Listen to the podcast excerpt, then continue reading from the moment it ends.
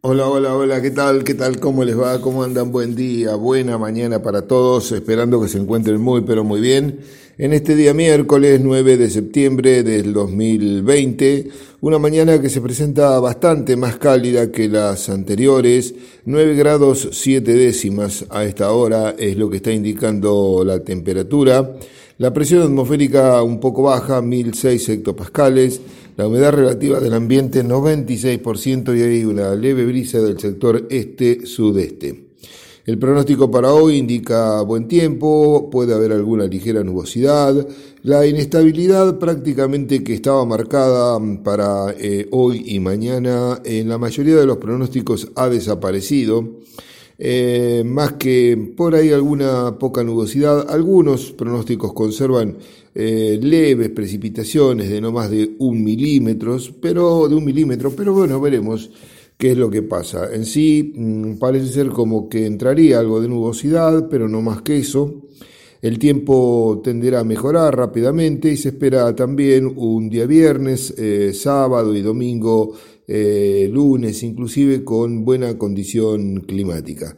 Temperaturas no tan bajas como las que mm, hemos tenido, esto presagia que no habrá heladas, cosa importante para poder recuperar a los trigos que están afectados, y por otro lado eh, que eh, tendremos temperaturas que orillarán los 20, 21, 22 grados centígrados de eh, máxima, cosa que realmente viene muy bien para poder favorecer el crecimiento de trigo, cebada y fundamentalmente también verdeos de invierno que hay sembrados y pasturas, lógicamente. Muy bien, eh, ayer eh, estuvimos eh, también haciendo algunos ensayos de fungicidas. ayer montamos una experiencia en la cual sobre tres variedades, en realidad sobre dos variedades, tres variedades, perdón, tres variedades que están algunas de ellas bastante difundidas, otras que son nuevas. Estuvimos viendo algarrobo, eh, Sauce, que es una nueva variedad de Don Mario, y el Bagué 620 de Nidera. Eh, bueno, lo que vimos en este caso eh, son tres variedades que están muy, muy bien, con un desarrollo realmente muy, muy bueno, sembradas muy temprano, las tres, prácticamente están encañadas. Este, y eh, lo que respecta a la parte sanitaria, lo, el más, eh, digamos, mejores condiciones eh, fue el Bagué 620, el cual presentaba algo de mm, mancha, poco, y bueno, algún efecto de quemado de helada, pero superficial. En sí, en este caso los tres presentaban un efecto de quemado de helada superficial, o sea, superficial me estoy refiriendo a las puntas de las últimas hojas, muy, muy poco, y como ya hemos hablado en extenso de todo el tema helada, no vamos a volver a insistir, pero es muy variable porque sé también de lotes de, de lugares en donde por ahí el 620 fue más afectado, sin embargo, o el algarrobo. Eh, en estos casos, eh, lo que hay que, no hay que hacer una comparación eh, digamos, de lugares, porque la variación que tenemos en cuanto a la presión que ejerció la helada fue muy diferente, de un lugar a otro, inclusive en superficies relativamente eh, cortas, pequeñas, este, de separación entre lugares. Eh, al menos acá, bueno, están los tres sembrados juntos, eh, todos a la par, son maquinadas, y se ve claramente lo que acabo de decir. En un cuadro de situación sanitario, Em, el Bagué 620, el Mazano, eh, no, no, presentaba roya, por ejemplo, eh, algo de mancha amarilla. Eh, luego le seguía Sauce, si bien es un trigo nuevo, ya con roya. la roya está ubicada en todos estos casos en la parte inferior del cultivo, es decir, es una roya que comenzó ya hace tiempo, que mm, el frío, las condiciones eh, pararon el desarrollo de la misma, pero que ahora eh, reinicia su ciclo a partir de los esporos que han quedado vivos. Por eso es que también no la encontramos en las, hojas superiores, las hojas que normalmente eh, son receptivas a las esporas que vienen volando. Y mm, digamos, y luego encontramos el algarrobo con mucha más cantidad de roya, realmente eh, lo vimos con, mucho ataque, eh, con mucho ataque, a tal punto que hay sectores del lote, vuelvo a repetir, es un trigo que está en muy buen estado, eh, muy, muy desarrollado, en algún, en algún este, lugar el suelo inclusive se, se, se, lo visualizaba cuando uno abría el cultivo, pues ya cerrado los surcos, de, color naranja, y eso motivado por las esporas de, del hongo. Em, usted dirá, eh, pero ya, ya es muy tarde. No, no, está realmente para hacer el tratamiento estaba perfecto. Em, esas hojas inferiores em, van a perderse a la larga por una cuestión de sombreado. En la parte superior está, estaba bien, está impecable. Así que, bueno, ahí aprovechamos para hacer una experiencia con eh, fungicidas para, eh, bueno, verificar, a ver cómo es el comportamiento de dejar un testigo para los tres materiales, ver cómo, qué resultado tenemos, de utilizar un producto eh, con un triazol y una estrobilurina, eh, después este, aplicar una, una, triple mezcla, eh, después prepararnos para hacer una aplicación de dos veces un producto este, tradicional, o sea, triazol y estrobilurina, una aplicación ahora, y después iremos a una aplicación en hoja bandera, por ejemplo una triple, mm, una aplicación de triple mezcla ahora y después eh, una, este, una aplicación convencional.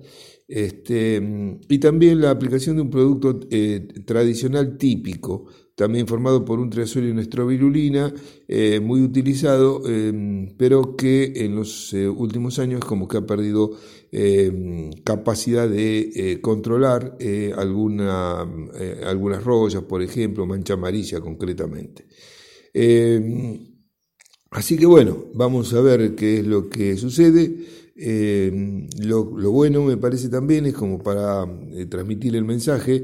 Después hemos visto otros lotes de trigo que están, este, que todavía, si bien tienen algunos mucha mancha, eh, hemos visto un lote en Yandubay con mancha amarilla, pero nada de roya. Este, eh, hemos evaluado también las variedades que llevamos nosotros. Los ciclos cortos ninguno tiene roya. En los largos algunos, como el algarrobo, tiene, tiene algo de roya, por ejemplo, pero eh, al estar más abierto, al estar con más luminosidad, con más espacio, todavía toleran eh, perfectamente bien el, eh, digamos, la, aplicación, necesitan tiempo todavía para hacer una aplicación. Eh, por ahí donde se puede encontrar un poco más de roya en estos lotes más, digamos, que no tienen un desarrollo tan exuberante como el que acabamos de decir, es en las partes donde hay más fertilidad por ejemplo, alrededor de un monte, puede ser alrededor de una guada, donde hay concentración de fertilidad, ahí es donde es posible encontrar en la parte inferior más roya. Y esto se debe a que, mm, bueno, precisamente se le crea el ambiente propicio y favorable para que la roya pueda prosperar. Acuérdense que necesita humedad, que necesita que esa humedad permanezca por lo menos de 4 o 6 horas, este, bueno, la variedad susceptible que estaría en todo el lote, eh, pero esa condición eh, hace de que los esporos puedan germinar y no desecarse, porque si se desecan no, no tienen capacidad para poder este, desarrollar. Así que eh, volvemos a insistir nuevamente en el monitoreo. Hemos recibido varias consultas de trigo que, de productores preocupados que por ahí lo han sembrado y no lo han visto hacia ya un tiempo, pero que en gran medida el efecto que tenían era de helada. En algunos helados, en algunos casos heladas muy eh, o daños muy muy importantes y en otros eh, por ahí eh, daños más superficiales. Insistimos nuevamente, el monitoreo constante es la clave para tomar decisiones correctas en todo sentido y en lo que respecta a enfermedades con más razón todavía. Así que bueno, de acá en adelante es donde la cosa se empieza a complicar en este aspecto y bueno, hay que estar atentos para poder intervenir en tiempo y forma. Buscamos la pausa, enseguida retornamos nuevamente para abrir un poquito más esta tranquera aquí en Forti. Bueno, muy bien, gracias Gabriel. Este, quiero comentarles que mm, ya estamos trabajando en, los eh, nuevos eventos del ciclo de charlas y conferencia 2020, que bueno, el INTA, la Sociedad Rural, Círculo de Ingenieros Agrónomos y la Regional APRESID vienen eh, realizando.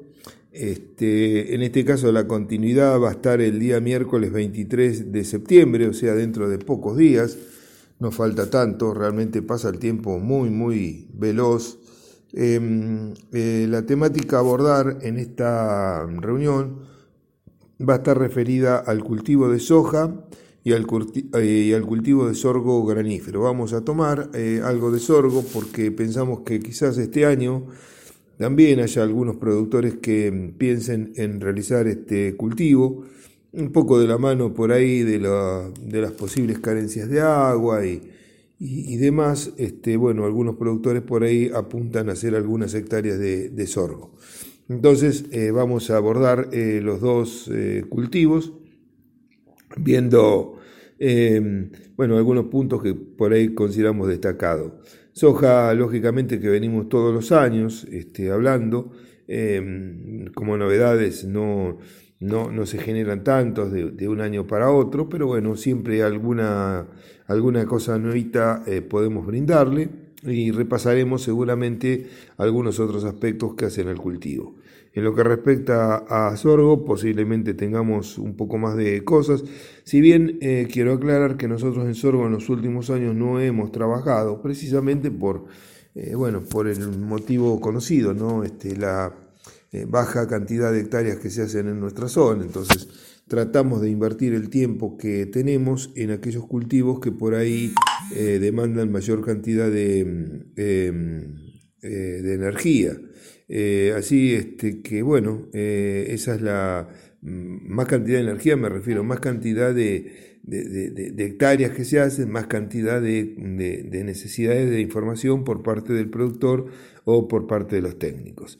Em, bien, em, también estamos eh, pensando eh, ya en la nueva campaña, en la nueva campaña, en la próxima, la otra charla, la que sigue la del 23, y después tenemos una el 14 de octubre, o sea que prácticamente hay nomás, en pocos días, eh, tenemos otra, y es algo también de lo prometido, algo de lo que mm, hemos recabado a partir de las encuestas que se han realizado el año pasado, y en este caso eh, apuntan a eh, lo que son reservas forrajeras, lo que es el silaje eh, de maíz, lo que es este, bueno, este, el tipo de, especies para poder utilizar, los verdeos de verano, bueno, todo ese tipo de, temas que son también muy importantes. Recordemos que 9 de julio cuenta con 323.000 cabezas aproximadamente en, este, en, nuestras, eh, en nuestra superficie ganadera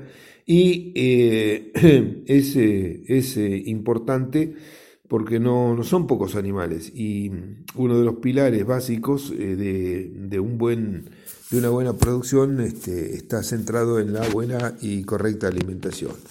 Esta buena y correcta alimentación no siempre este, ocurre y para esto este, hay que bueno, ir encadenando eh, alternativas productivas para poder abastecer a los animales. No sirve de mucho tener algún momento del ciclo del animal con una buena alimentación, otros ciclos este, con muy mala alimentación, porque lo que ganamos en un lado por ahí lo estamos perdiendo por otro. Así que es bueno eh, que esa alimentación sea buena, de calidad a lo largo del año, de acuerdo a la categoría, por supuesto. No todos los animales están este, requiriendo la, misma cuota alimentaria. Así que mm, es posible que el 14 tengamos muy buena información, nos va a estar acompañando en esa oportunidad el ingeniero Jonathan Camaraza. Eh, Jonathan es un destacado profesional, joven, que mm, pasó precisamente sus primeras armas, las realizó acá en el INTA 9 de julio, este, ya hace unos cuantos años atrás, em, dentro del rubro ganadero. Luego se fue a, a Balcarce, eh, hacer un posgrado en la parte de ganadería precisamente, y eh, de ahí eh, ya recaló en la estación experimental INTA Pergamino dentro del grupo Forrajeras, donde ha venido trabajando hasta estos días. Así que mm, creo que va a ser una muy buena, un buen aporte el que nos pueda realizar el ingeniero Camaraza para eh, bueno, todos los productores de esta zona.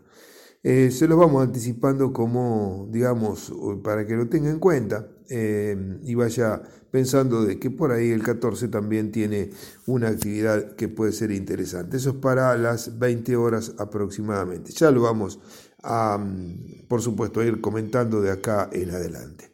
Y también estamos trabajando en otro evento Em, ya más para, para, fines de octubre, principio de noviembre. Sobre esto no le voy a adelantar mucho, pero la idea sería un evento que es distinto a los que estamos acostumbrados. Vamos a ver si lo podemos concretar, no es fácil, eh, pero bueno, este, estamos intentando ya eh, desde ahora eh, trabajar en, ese aspecto para, para poder llegar a buen puerto. Si se llegase a concretar algo, por supuesto que se lo vamos a ir anticipando con bastante tiempo. Em, así que bueno, este comentario de charlas y eventos es como para que vaya este, recordando, 23 entonces de septiembre, nuevo encuentro del ciclo charlas y conferencias 2020, en este caso cultivo de soja y cultivo de sorgo, pautas de manejo para ambos cultivos. Con esto vamos poniendo punto final a esta entrega diaria. Como siempre, el agradecimiento por la atención, que pasen una muy pero muy buena jornada. Deseo que se encuentren bien y también la esperanza renovada de que mañana a partir de las 7 y 30 nos estemos reencontrando una vez más aquí en el 106.9 del dial, si es por esta frecuencia, a través de Forti en la localidad de Naón, también la repetidora en 106.9, o en Facundo Quiroga, también 106.9 o 96.9 eh, Radio Contacto en Dudiña. Son todas las repetidoras que tiene Forti en el partido de 9 de julio y por supuesto por las, em, eh, digamos, redes eh, Instagram, Facebook también nos puede encontrar, forti40fm.com y em, este, bueno, en, la web, perdón, y arroba eh, forti40fm eh, en Instagram y Facebook. Ahí estamos, ahí nos encuentra y cuando guste, por supuesto, nos puede escuchar. De mi parte, un abrazo, que lo pasen muy bien, será hasta mañana si Dios lo permite. Chau, chau.